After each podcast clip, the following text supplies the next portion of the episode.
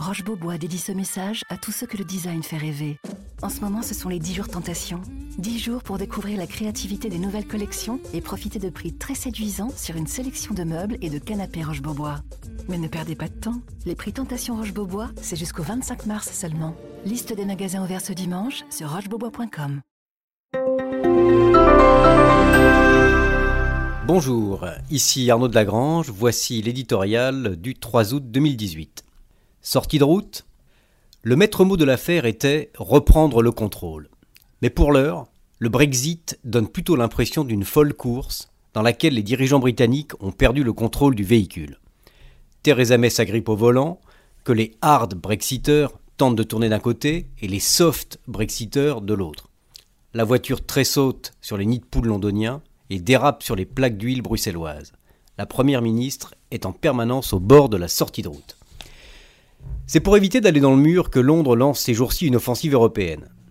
Le dîner varois avec Emmanuel Macron fait partie de ce plan. Après avoir longtemps affiché un air détaché, les politiques britanniques ne cachent plus leur désarroi et appellent les grands d'Europe à la rescousse. Le journal conservateur Times a donné le ton en titrant La supplique de mai à Macron sur le Brexit. L'idée de manœuvre est claire. Puisque la Commission reste de marbre face à ces propositions, Theresa May veut la court-circuiter, séduire les grandes capitales pour qu'elles influent sur Bruxelles. Cette campagne s'appuie sur la dramatisation des enjeux. Le nouveau chef de la diplomatie britannique explique ainsi au Figaro combien une séparation houleuse serait une erreur géostratégique. Le Royaume y perdrait, mais le continent aussi. Du perdant-perdant. Certes, nous avons avec les Britanniques une communauté de valeurs, même si nos sensibilités, toujours, et nos intérêts, parfois, divergent.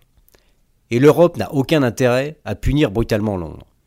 Il suffit de voir qui se réjouirait d'une brouille, Poutine et Trump, dont on connaît l'ardente europhilie.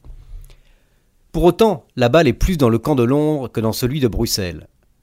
Fermes dans leur choix, les Britanniques sont loin d'avoir résolu leurs contradictions. Il leur reste à mettre de l'ordre dans leurs idées et dans leurs rangs, et à prouver que les démolisseurs de systèmes peuvent être aussi d'efficaces bâtisseurs, ce n'est pas une évidence. Música